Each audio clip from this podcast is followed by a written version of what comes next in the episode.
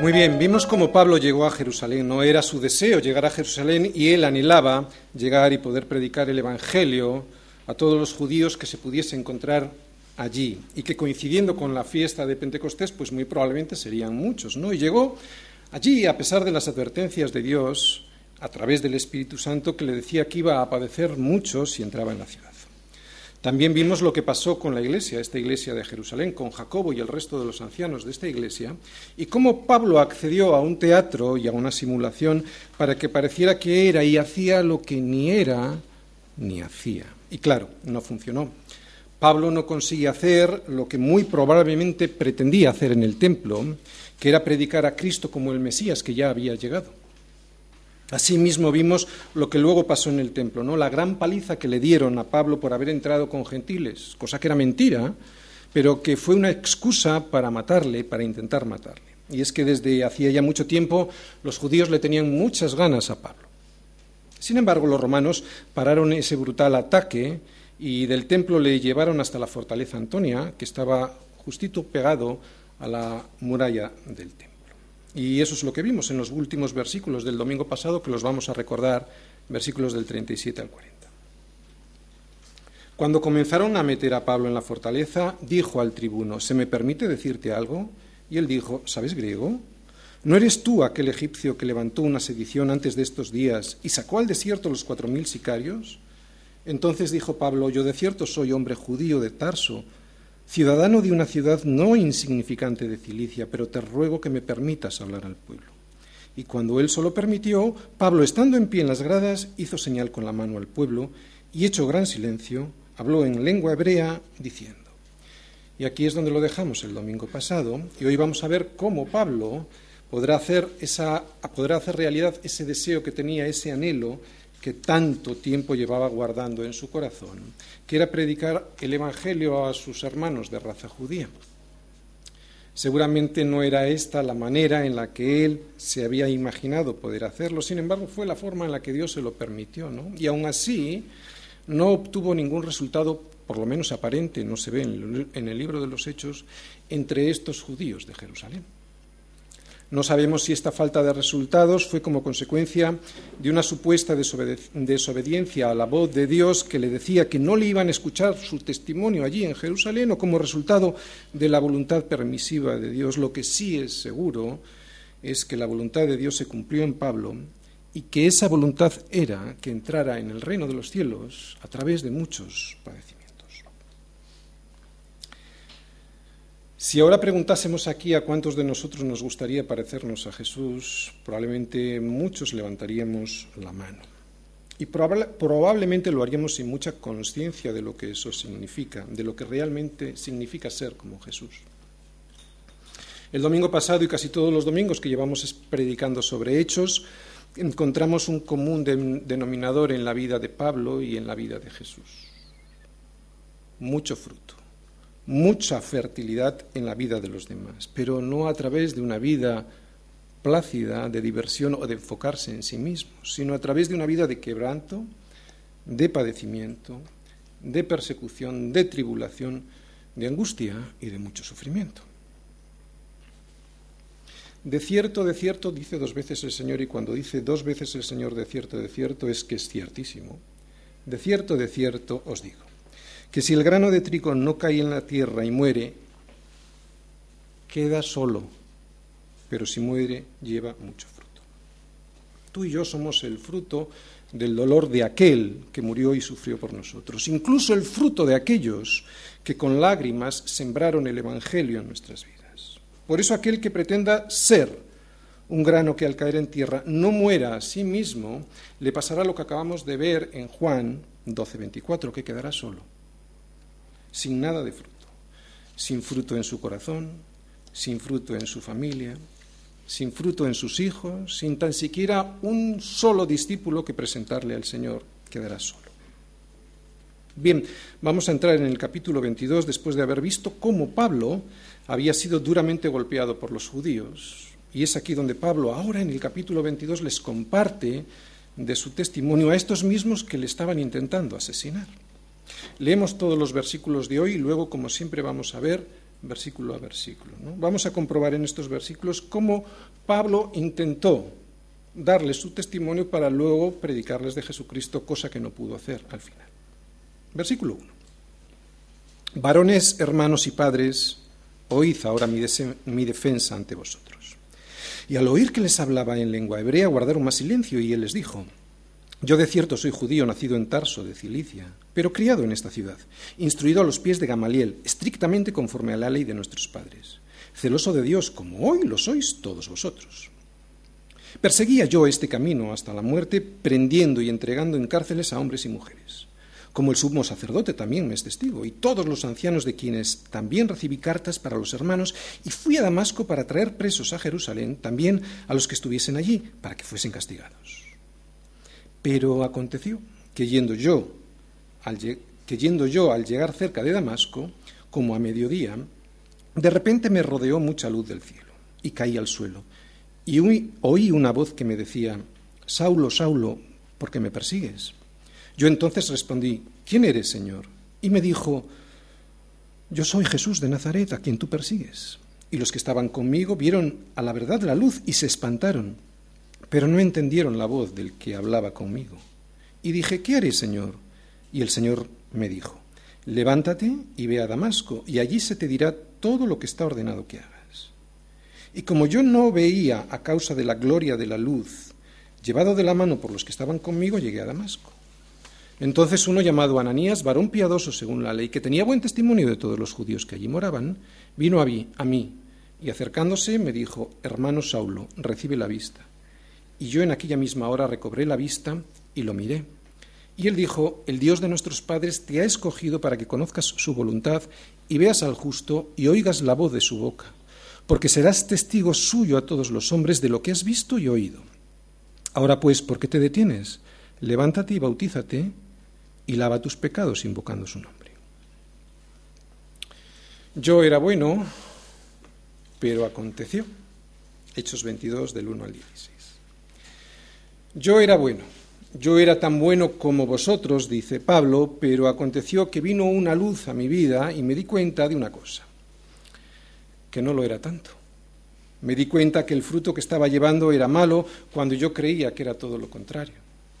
Yo era bueno, pero aconteció que yendo yo por ese camino de perdición y que yo creía que era un camino bueno, fui llamado del cielo por una luz y por una voz que me demostraron mi profunda equivocación. Esa luz y esa voz le dijeron a Pablo quién era de verdad, de dónde venía y hasta dónde tenía que ir. En definitiva, esa luz y esa voz le devolvieron a Pablo su verdadera identidad. Y nuestra verdadera identidad sabemos que es esta. La de hijos que dependemos absolutamente de un Padre que está en los cielos. Esa es nuestra identidad, porque el problema del hombre fue la independencia de Dios. Como el pámpano no puede llevar fruto por sí mismo si no permanece en la vid, dependencia en la vid, así tampoco vosotros si no permanecéis en mí. Y esta verdad, la de la permanencia, la de la dependencia, es la que se está formando en cada uno de nosotros. Darnos cuenta que nuestro problema es un problema de identidad, ¿no? De hijos que dependemos absolutamente de un padre quién es Él, quién soy yo y lo que Él quiere de mí, esa es la solución a nuestros problemas. Que no importa cuántos títulos o doctorados tengamos, que no importan las propiedades o el dinero que en el banco retengamos, que no importa cuánto conocimiento de este mundo adquiramos, que, si no tenemos el verdadero conocimiento que Dios nos da, de quién es Él, de quién soy yo y cuál es el propósito por el cual fui creado, de nada vale. Si no recibes eso, lo único que te espera es una tumba llena de gusanos y algo peor. Pero él dijo, yo soy la resurrección y la vida, el que cree en mí, aunque esté muerto, vivirá. Pero para llegar a esta vida de verdad, a la vida de poder después de resurrección, uno ha de ser llamado. Aquí todos sabemos que hemos sido llamados, ¿no? Que nadie andaba buscando a Dios en absoluto, al igual que, que Pablo, ¿no? Que todos andábamos caminando al revés de lo que Dios nos decía, ¿no? Cuando descubrimos su luz y su voz. Y aunque Dios obra de muchas formas diferentes para llevarnos ante Él, resulta que casi siempre lo hace a través de una situación difícil, de crisis, de bancarrota. No tiene por qué ser una bancarrota económica, puede ser también una bancarrota moral o espiritual. Ya lo dice el Proverbio 27 en su versículo 7, el hombre saciado desprecia el panal de miel, pero al hambriento todo lo amargo es dulce. Por eso hay veces que Dios te tiene que permitir a ti y a mí que por nuestra necedad, por querer ser nosotros nuestros propios dioses, nos tropecemos, nos descarriemos y lleguemos a lo más bajo del abismo, para que entonces desde allí pueda ser una realidad en nosotros el Salmo 121. Alzaré mis ojos a los montes. ¿De dónde vendrá mi socorro? Mi socorro viene del Señor que hizo los cielos y la tierra. No sé tú, pero yo ya he descubierto que mi socorro no viene de los réditos de mi cuenta bancaria, que mi socorro no viene del triunfo de la derecha o de la izquierda en las elecciones de mi país, que mi socorro jamás vendrá de mis negocios y de mi sabiduría para llevarlos bien. Yo ya sé que mi socorro viene de los cielos y que se llama Jesús.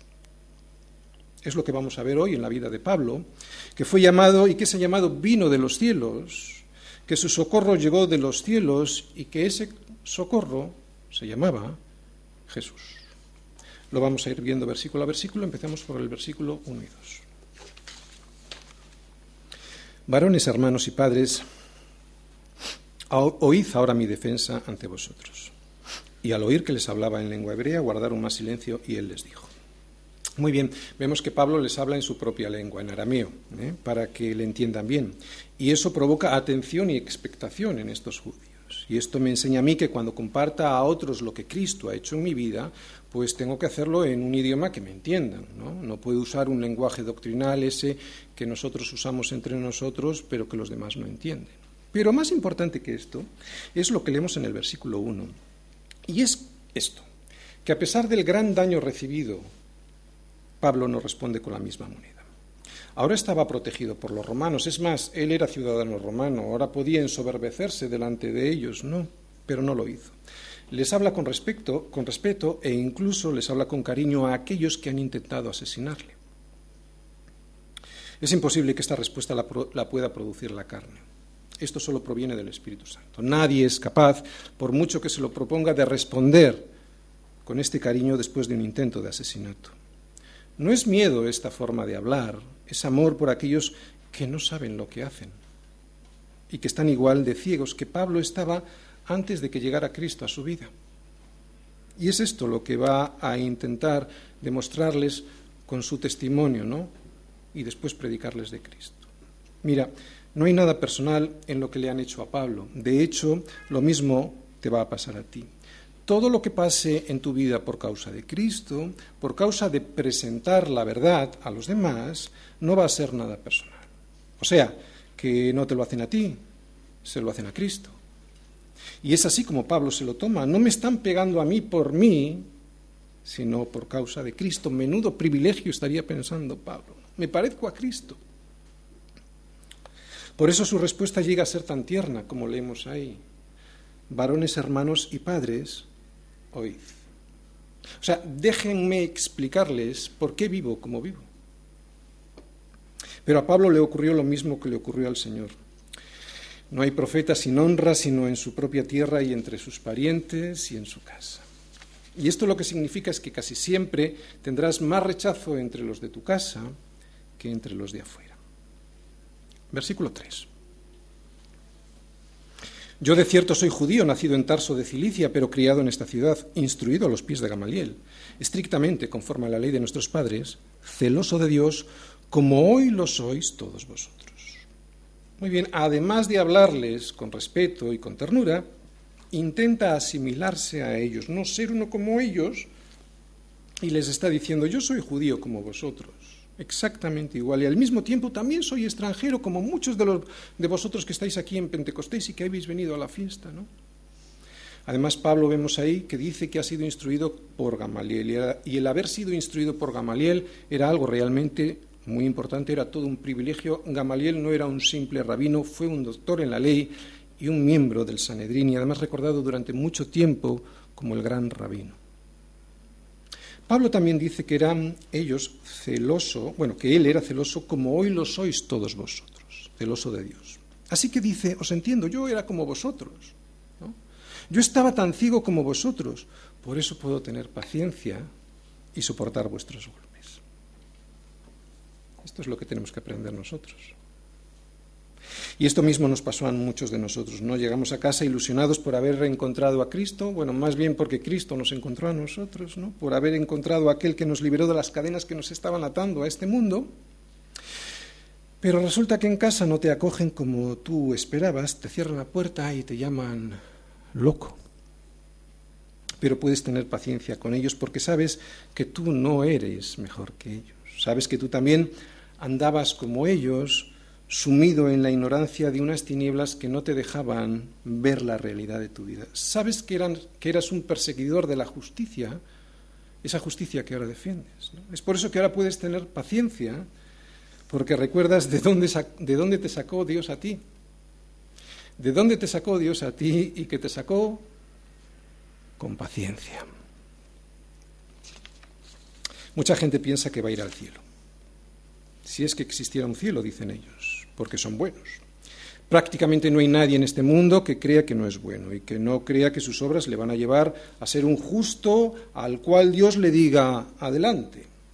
Sin embargo, sabemos que esto no puede ser, así, ¿no? No puede ser que todos los que se creen buenos sean realmente buenos, porque entonces todos lo serían. Y esto no es verdad. Por lo tanto, la medida no puede estar en nosotros, esto es relativismo. En realidad es una infantilada, el relativismo. ¿no? La medida no puede estar en nosotros, la medida tiene que estar fuera de nosotros. Y la escritura, que es la medida objetiva de nuestras vidas, es quien nos escudriña, dice lo siguiente tanto en Salmos como en Romanos. Todos se desviaron. A una se hicieron inútiles. No hay quien haga lo bueno, ni a un uno. Y Pablo es lo que les está diciendo, lo que les está intentando explicar, que él también era tan bueno como ellos, tan bueno que mirad lo que hacía. Versículo 4 y 5. Perseguía yo este camino hasta la muerte, prendiendo y entregando en cárceles a hombres y mujeres. Como el sumo sacerdote también me es testigo, y todos los ancianos de quienes también recibí cartas para los hermanos. Y fui a Damasco para traer presos a Jerusalén también a los que estuviesen allí para que fuesen castigados. Bien, cuando Pablo dice que era perseguidor no solo de hombres, sino también de mujeres, lo que está queriendo decir es que era un tipo duro, un judío que no se ablandaba por ver a una mujer, sino que la perseguía con la misma saña con la que perseguía a los hombres. Así que Pablo está diciendo lo siguiente, yo ya sé de lo que hablo porque yo sé quién era y también sé que eso que era producía en mí algo. Y aquello que yo era y producía provenía de mi falta de entendimiento. Y aquí está la clave, mi falta de entendimiento. Mi falta de entendimiento de quién era Dios. Yo tenía conocimiento doctrinal, está diciendo Pablo, pero no tenía ningún entendimiento de lo que Dios quería para mi vida. Yo no era bueno hasta que llegó Jesús y me lo reveló. Quiero que vayamos a Romanos 10 del 1 al 4. Allí Pablo habla a los romanos y les dice lo siguiente. Romanos 10 del 1 al 4. Está hablando a los romanos y está explicándoles el por qué él tiene esta pasión por llevar el Evangelio a los judíos. Dice así, hermanos, ciertamente el anhelo de mi corazón y mi oración a Dios por Israel es para salvación. O sea, mis problemas, mi bronca no es con los judíos, no tengo nada personal con ellos, yo solo deseo su salvación. Sigue diciendo, porque yo les doy testimonio de que tienen celo de Dios, pero no conforme a ciencia. Ciencia, la palabra que se usa ahí en griego es, epignosis, y es lo que, lo que significa es un conocimiento pleno y profundo de lo que es Dios. No es la gnosis, un conocimiento simplemente superficial de algo, sino un conocimiento profundo, en este caso, de lo que es Dios. O sea, no tienen conocimiento profundo de quién es Dios. ¿no? Y si algo, y si de algo depende la vida eterna, atención, iglesia, es de que lo conozcas. ¿eh?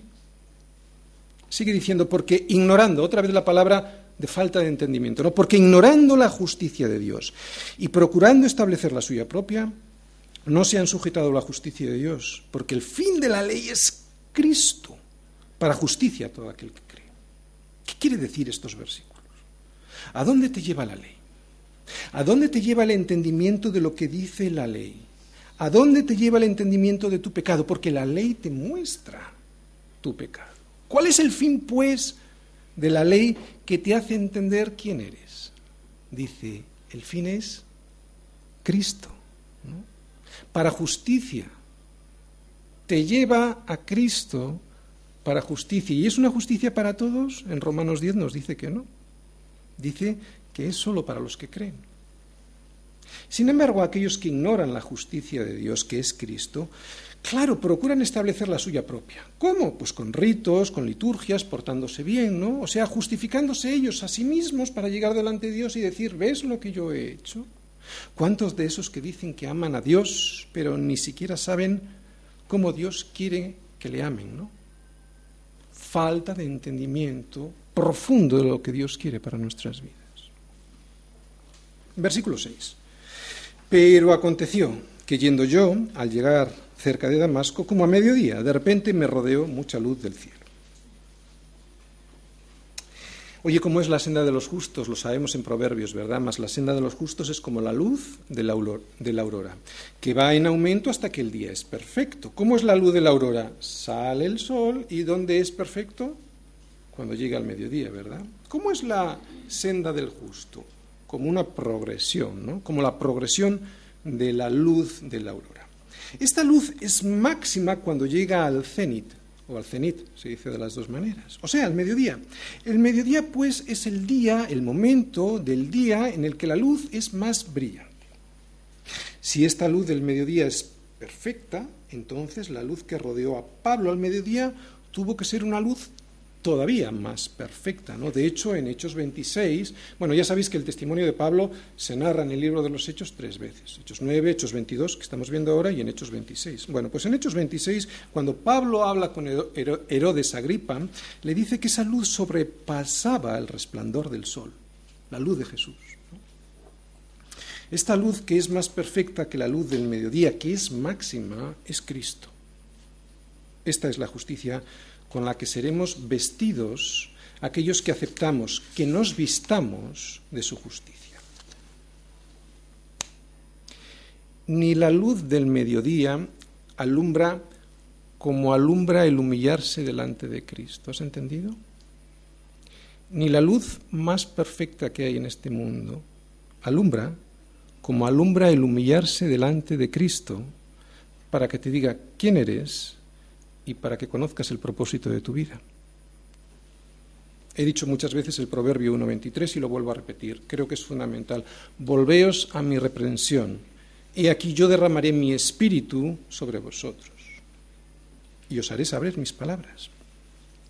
Para poder conocer el propósito para tu vida, lo primero que has de hacer es volverte a su reprensión, o sea, no caminar por en tu vida como te da la gana, sino volverte a la reprensión de Dios, ¿no? A lo que Él quiere para ti. Y entonces Él te va a corregir esos caminos torcidos por los que has andado, ¿no? ¿Cómo? Pues con sus palabras. Te hará saber sus palabras, pero atención, no valen sus palabras. Este Proverbio 1, versículo 23, dice que además te va a dar el Espíritu. ¿Para qué? Pues para que puedas entender sus palabras. ¿Cuánta gente lee la Escritura y no entiende nada? Se necesita el Espíritu Santo. Volveos a mi reprensión, dice el Señor. He aquí yo derramaré mi espíritu sobre vosotros y os haré saber mis palabras. Pero aconteció, pone ahí. Aquí viene un punto de inflexión. Cualquier conversión que sea bíblica llega a este punto. Cualquier testimonio que alguien cuente para que realmente haya sido transformador ha debido llegar a este punto. Pero aconteció que llegó Cristo. Pero aconteció esto lo que significa es que parecía que yo era bueno, a que sí. Esto nos ha pasado a todos. Pero resulta que descubrí que no lo era tanto. Y es que Pablo les va a contar ahora que ese descubrimiento se hace a través de una luz y de una voz. Versículos 7, 8 y 9. Y caí al suelo y oí una voz que me decía, Saulo, Saulo, ¿por qué me persigues? Yo entonces respondí, ¿quién eres, Señor? Y me dijo, yo soy Jesús de Nazaret, a quien tú persigues. Y los que estaban conmigo vieron a la verdad la luz y se espantaron, pero no entendieron la voz del que hablaba conmigo. Los judíos a los que está hablando Pablo aquí saben muy bien cuando Dios habla con alguien de una forma muy personal, porque siempre en la escritura se ve, se repite dos veces el nombre personal. Saulo, Saulo. Está mandándoles un mensaje a los judíos, me estaba hablando Dios mismo. Saulo, Saulo, ¿por qué me persigues? Oye, ¿y por qué el Señor le dice que le estaba persiguiendo si en literalidad esto no era cierto? Pues porque cuando alguien persigue a un hijo de Dios, lo que hace es perseguir a Jesucristo mismo. Y esto es porque Jesucristo está viviendo en mí cuando yo le acepto. ¿no? Ya no vivo yo, más vive Cristo en mí. Por lo tanto, le están persiguiendo a Jesucristo. Así que ten cuidado, le dice Jesús a Pablo, cualquiera que se mete con los hijos de Dios me está persiguiendo a mí mismo. Y es que yo, dice Jesús, he, he hecho un pacto con ellos, un pacto de sangre. Es un pacto de sangre y el que se mete con ellos se mete conmigo. No sé si os acordáis, bueno, los chicos sí, cuando éramos pequeños ah, nos hacíamos una herida aquí, ¿eh? juntábamos los dedos y hacíamos un pacto de sangre. El que se mete contigo se está metiendo conmigo. Y el versículo 9 dice, y los que estaban conmigo vieron a la verdad la luz y se espantaron, pero no entendieron la voz del que hablaba conmigo. Y esto es lo que va a pasar muchas veces en tu vida cristiana. ¿eh? De hecho, es lo que realmente mm, Seguro, además, te pasó el día que te convertiste. Que otros iban contigo, familia, amigos, compañeros de clase o del trabajo, otros igual que tú iban acompañándote por el camino de la vida y con las mismas intenciones aparentemente piadosas, y aunque esos otros escucharon la misma voz que tú, no entendieron nada de lo que esa voz te decía a ti. De hecho, muy probablemente la luz que apareció junto a esa voz les espantó y eso es porque la luz lo que hace es revelar las verdaderas intenciones del corazón. Y eso cuando lo ves y eres honesto, es aterrador. Es como descubrir un cáncer, ¿no? Y ante un cáncer solo, tienes dos opciones. ¿eh? Una, o lo tratas para extirparlo, o miras para otro lado negando la existencia de ese cáncer, ¿no? Pero Pablo fue honesto y ante la evidencia preguntó, versículo 10, y dije, ¿qué haré, Señor? Y el Señor me dijo, levántate y ve a Damasco y allí se te dirá todo lo que está ordenado que hagas. Bien, voy a entrar en profundidad en este versículo 10, pero antes de entrar en profundidad y dividirlo en tres partes, aquí he subrayado algo, el Señor me dijo. Detrás de cada me dijo es una revelación. Detrás de cada revelación de Dios a tu vida siempre hay una responsabilidad. Después de que Dios te revela quién es Él, quién eres tú y qué es lo que quiere para tu vida, pues has de responder a esa revelación. Y eso es una gran responsabilidad. Uno no puede mirar a otro lado ante la voz de Dios. Mucha gente quiere saber la voluntad de Dios para su vida y eso está muy bien. Pero tienes que saber que después de esa pregunta vendrá una respuesta y que esa respuesta deberá ser obedecida. Así que ten cuidado con las preguntas que le hagas a Dios, porque si te dice algo vas a tener que obedecerlo. Mucha gente piensa que Dios no les responde, que guarda silencio. Yo no creo que eso ocurra en la mayoría de las veces. Yo creo que lo que en realidad ocurre en la mayoría de las ocasiones es que Dios no le responde a esa persona lo que él quiere oír. Esa persona oye un ruido, escucha, como hemos visto en los versículos anteriores, escucha, pero no entiende nada porque no le interesa entender. Voy a dividir este versículo en tres partes. La primera, y le dije, y dije, ¿qué haré, Señor? ¿Qué haré, Señor? Es todo lo contrario de vivir haciendo lo que me da la gana. ¿Qué haré, Señor? significa que ahora entiendo que yo ya no soy nunca más el Señor de mi vida ¿Qué haré, Señor? Significa que ahora estoy dispuesto a obedecer a otro, a otro que reconozco como mi Señor. ¿Qué haré, Señor? Significa que yo ya no voy a ser más esclavo del pecado, sino que ahora estoy dispuesto a ser esclavo de la justicia que es Cristo. Tú no le puedes preguntar al Señor quién es y luego decirle, pues ahora dame una casa o dame salud o dame trabajo porque lo necesito. No, no es así. La reacción ante una respuesta como la siguiente, yo soy Jesús de Nazaret, es, claro, Señor, claro que sí, y ahora, ¿qué quieres que yo haga? Escapa de eso que le pasa a muchos cristianos, que después de que les ha sido revelado quién es Jesús, vuelven a ser ellos el centro de todo. Él es el Señor, Él no es tu sirvienta. Si Él te ha dicho en algún momento de tu vida quién es Él, ahora te va a decir, qué es lo que quiere Él de ti. Segunda cosa, y el Señor me dijo, levántate y ve a Damasco. Lo primero que te pide el Señor es que te levantes, que te levantes de tu postración, ¿no? Y que vayas hasta un lugar donde se te dirá más revelación de Dios. Generalmente ese lugar, en nuestro caso, es la iglesia, el cuerpo de Cristo. Allí el Señor, a través de la exposición de la palabra, lo que hace es ir revelándote cada día las cosas que Él quiere para tu vida. ¿Cómo sucede esto? Hechos 2.42.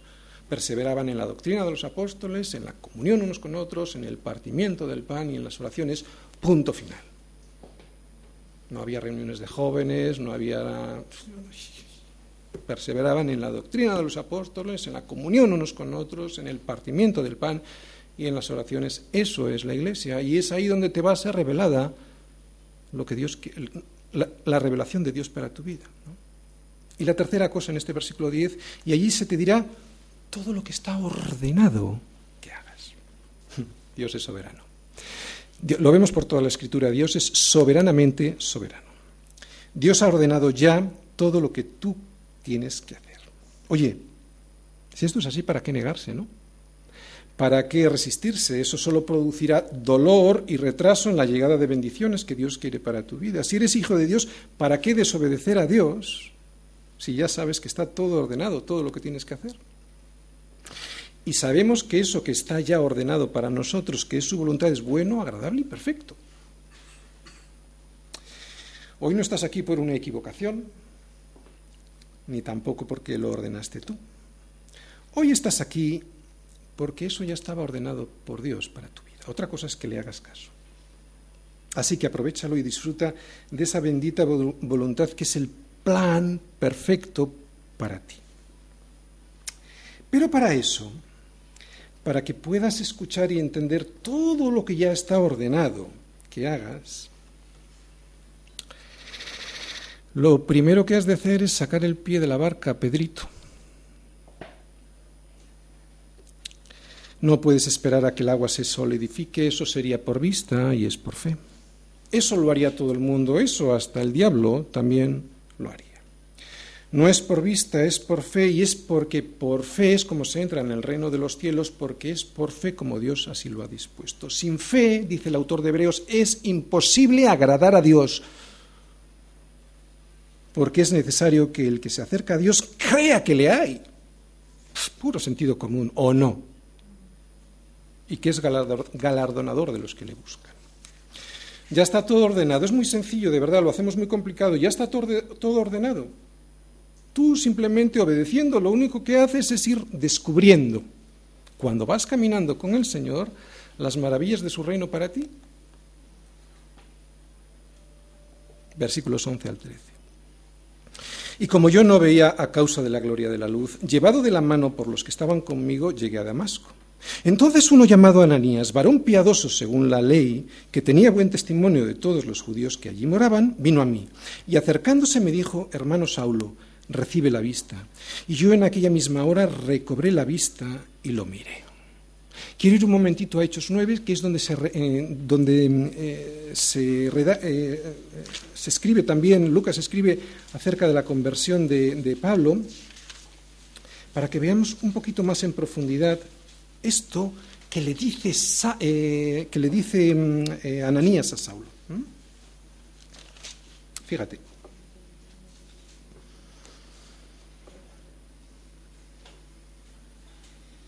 Vamos al versículo 10.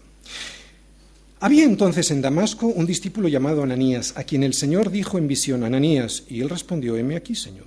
Y el Señor le dijo, levántate y ve a la calle que se llama derecha y busca en casa de Judas a uno llamado Saulo, de Tarso, porque he aquí el hora.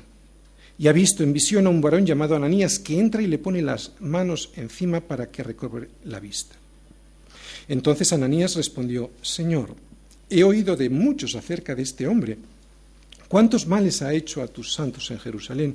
Y aún aquí tiene autoridad de los principales sacerdotes para prender a todos los que invocan tu nombre. Y el Señor me dijo, Ve por qué instrumento escogido me es este para llevar mi nombre en presencia de los gentiles y de reyes y de los hijos de Israel, porque yo le mostraré cuánto le es necesario padecer por mi nombre. Y entonces fue Ananías, etcétera, etcétera, etcétera. Oye, ¿quién habló a Ananías? El Señor. ¿Qué es lo que le dijo? Sus palabras. Se las transmitió a Ananías. Y sus mismas palabras fueron las que le transmitió a Pablo y fueron las que produjeron que Pablo recibiera la vista. Lo digo porque aquí parece que es Ananías quien hace que reciba la vista Pablo y no es así. Fueron las palabras de Jesús. ¿no? no sabemos muy bien cómo opera este poder del Señor, pero sabemos que hay poder en su palabra. Ananías le dice las palabras de Jesús. Es igual que el ciego de nacimiento de Juan 9, ¿os acordáis? Él tampoco sabía cómo Jesús le pudo hacer que recobrara la vista, pero dijo lo siguiente, una cosa sé, que habiendo sido yo ciego, ahora veo. Recibir la vista provoca en tu vida descubrir tu verdadera condición, ¿no? Porque recuperas o tienes la posibilidad de recuperar tu verdadera identidad, no la que el diablo te robó pensando que tú eras el Dios de tu propia vida. Y al recuperar la vista, también puedes ayudar a otros a que la recuperen llevándolos al Señor. Y es lo que estaba intentando Pablo con sus hermanos judíos de raza que descubrieran a Jesús. Versículo 14. Y él dijo, el Dios de nuestros padres te ha escogido para que conozcas su voluntad y veas al justo y oigas la voz de su voz. Una, cosa curiosa es que aquí Lucas, que es el que redacta, el que escribe el libro de los Hechos, habla del Dios de nuestros padres. Pero en Lucas, este mismo Lucas, o sea, en, en Hechos, este mismo escritor Lucas, en Hechos 9, que lo acabamos de leer, a este Dios de nuestros padres lo llama Jesús, lo llama el Señor, ¿no? En Hechos 9, 17, que hemos leído, dice así, hermano Saulo, el Señor Jesús, que se te apareció por el camino por donde venías, me ha enviado para que recibas la vista y seas lleno del Espíritu Santo. Así que el Dios de nuestros padres y el Señor Jesús es el mismo. Oye Israel, el Señor nuestro Dios, el Señor uno es. Es uno que se ha manifestado en nuestras vidas a través del Espíritu Santo, pero uno es. Puedes ir por cualquier lado de la Biblia y verás a Jesús como Dios porque un niño nos es nacido, hijo nos es dado y el principado sobre su hombro. Y se llamará su nombre admirable, consejero, Dios fuerte, Padre eterno, príncipe de paz. Yo soy el alfa y la omega, principio y fin, dice el Señor, el que es, el que era y que ha de venir el Todopoderoso. Que nadie te engañe él es Dios. Por eso puedes tener poder en tu vida. Aquí no estamos para cuestionar la escritura, aquí estamos para que sea ella la que nos cuestione a nosotros. Si la Biblia dice que Él es Dios fuerte y Padre eterno, eso es lo que es Jesús. Solo tengo que creerlo y después de creerlo será cuando conozca el poder de Dios. ¿Sabes por qué hay personas que no creen en la divinidad de Jesús? simplemente porque no creen a aquello que leen en su palabra. Primero quieren que se les explique racionalmente eso que está escrito y luego, ellos ya verán si creen, ¿no? Pero, ¿quiénes son los hombres para cuestionar al Dios que los creó? Y saber quién es Jesús es fundamental, porque de creer y de conocer la verdadera identidad de Jesús depende tu vida. De creer y de conocer la verdadera identidad de Jesús depende tu vida mía. Y esta es la vida eterna. Fíjate, que te conozcan a ti, el único Dios verdadero, y a Jesucristo a quien has enviado. De eso depende la vida. O sea, no de que hagas cosas, sino de que le conozcas a Él, ¿no? Para que sea Él quien haga las cosas, y es entonces cuando Él se lleva toda la gloria. ¿Te das cuenta?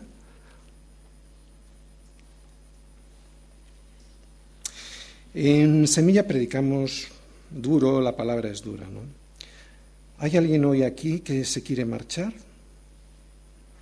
Pedro le dijo a Jesús, cuando muchos de sus discípulos se querían marchar, después de haberles dicho algo muy duro el Señor, ¿no? Hablaba de la carne y de la sangre. Le dijo Pedro cuando el Señor les dijo, ¿y vosotros qué vais a hacer? ¿También marcharos? Le dijo Pedro en nombre de todos los apóstoles, Señor, ¿a quién iremos? Tú tienes palabras de vida eterna.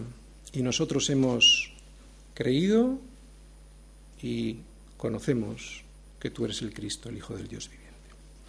No se puede conocer la verdadera identidad de Cristo sin previamente creerle a Él en su palabra.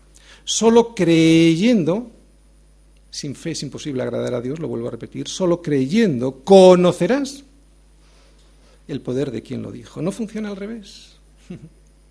No funciona al revés. No se trata de ti, se trata de Él revelándotelo, no de ti entendiéndolo. ¿Entiendes por qué toda la gloria se la lleva Él? Porque se trata de Él revelándotelo, no de ti entendiéndolo, a través de tus esfuerzos. Por eso podemos decir sol y gloria. Segunda cosa que vemos en Hechos 22, 14. Te ha escogido. Él a ti, no tú a Él. Qué privilegio, ¿no? Elección por todas las partes de la Escritura, elección además incondicional. Y quiero explicártelo, no fue por algo que tú hicieses previamente, fue por su amor hacia ti. De hecho, Pablo no había hecho nada bueno para que Dios le eligiera, ¿o sí? Todo lo contrario. ¿No? Quiero leerte Efesios 1, versículos del 1, perdón, versículos del 3 al 4 que dice lo siguiente. Bendito sea el Dios y Padre de nuestro Señor Jesucristo, que nos bendijo con toda bendición espiritual en los lugares celestiales en Cristo.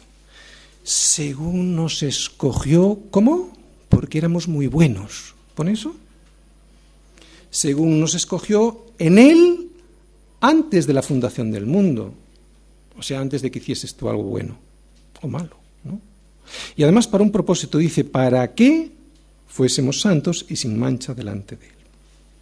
Y esta es la tercera cosa que vemos en Hechos 22.14. Te ha escogido para. Este para significa o nos desvela un propósito, o sea, no te salva para que luego te rasques la barriga, sino ahora lo vamos a ver, es un propósito y no solo es para Pablo, sino también es para nosotros no es para seguir reglas, ritos y liturgias, es para tener una relación personal con Dios, para que disfrutes y te goces con una relación personal de nada menos que Dios mismo. Acabamos de leer en Efesios 1, versículos del 3 al 4, y en el 4 dice que nos escogió para que fuésemos santos, santos es apartado, y sin mancha delante de Él. Delante de Él implica una relación personal, ¿o no? Delante de él no es delante de una estatua de yeso. ¿Vale? Estos versículos de Hechos 22 nos explican este proceso por el cual podemos llegar a ser santos apartados y sin mancha delante de él. Fíjate, primero, te escogió. Segundo, para que conozcas su voluntad. Tercero, para que veas quién es Él y entonces puedas descubrir quién eres tú. Y cuarto, para que también puedas escuchar cuál es el propósito de Él, de Dios, para tu vida. Hemos visto pues un proceso en Hechos, 10, en Hechos 22, 14, eh, un proceso de cuatro puntos. El primero es que es Él quien te escoge para que conozcas su voluntad, porque de conocer su voluntad va a depender tu vida, ¿no? Y ahí vemos una relación personal no se trata de acumular conocimiento sin sentido, se trata de construir una relación personal. ¿eh? Yo cuando conozco a mi esposa, cada día la conozco más, pero no porque estudie de ella, sino porque estoy con ella. Se trata de una relación personal. Ese es el conocimiento que salva. Y esa relación que va en aumento de día en día hace que yo conozca cada día más a ese Jesús con el que tengo una relación personal, ¿no? Y en mi vida se revela poco a poco. Tercero, para ver al justo. Otra vez, relación personal para que le veas. Y como decimos, no a través de un ídolo de yeso, sino para que le veas en persona, ¿no? Pablo les está hablando a los judíos y ellos conocían al Mesías que habría de venir como el justo, por eso le están entendiendo muy bien. Y cuarto, para que oigas su voz. De su propia boca, otra vez, relación personal. Oír no como el que oye llover, ¿no? Y luego hace lo que le da la gana. Eso no es una relación personal. Una relación personal es oír y escuchar para obedecer, ¿sí o no? Mis ovejas oyen mi voz y se descarrían. ¿Qué dice? Mis ovejas oyen mi voz y me siguen. Ese es el oír que salva. Y solo después de este proceso de cuatro puntos podrás llegar a ser testigo, que es lo que vemos en el versículo 15. Porque serás testigo suyo a todos los hombres de lo que has visto y oído. Ser testigo, aquí la palabra en griego es martus. ¿Sabéis lo que es eso, verdad? Ya lo hemos dicho en más una ocasión. Aquel que da testimonio incluso con su propia muerte versículo 16. Ahora pues, ¿por qué te detienes? Levántate y bautízate y lava tus pecados invocando su nombre. Una aclaración sobre este versículo. Aquí no dice que uno se lava de sus pecados bautizándose, lo que dice es que uno se lava de sus pecados invocando su nombre. ¿De acuerdo? ¿Y cómo se hace eso? Pues con la boca se confiesa para salvación. Así que aquel que invocase su nombre será salvo, nos dice la Escritura. Este levántate que vemos ahí habla de que antes estabas tirado, caído y ciego, aunque no lo querías ver ni creer, ¿no? Pero ahora ya puedes levantarte y vivir una nueva vida en Cristo con propósito, con su propósito, no según tu propósito. Y atención, esto es muy importante, ¿de acuerdo? Aquí es donde se desvían mucha gente, muchos cristianos. No se trata de que vivas mejor de lo que hasta ahora estabas viviendo. Cristo no quiere ser tu psicólogo, Cristo es tu Salvador. Se trata de que tu alma sea levantada de lo más profundo del muladar, del estercolero, y claro, entonces sí, tu vida también será levantada del basurero, pero no se trata de eso. Se trata de su gloria produciendo el milagro en ti. otra vez, ¿solideo gloria? Se trata de su gloria produciendo el milagro en ti. Evidentemente eso va a producir una vida fructífera y una vida mejor, sin duda. Pero no es el propósito de que tú vivas mejor, como hemos dicho, Jesús no quiere ser tu psicólogo. Jesús es tu Salvador, sol y deo gloria, para que la gloria se la lleve Él toda. Y lo mejor del día de hoy, por lo menos para mí, está en esta pregunta.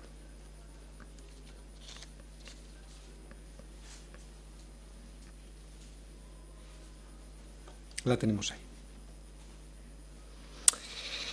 Adrián, Enrique, Salva, Pilar, José, ¿por qué te detienes?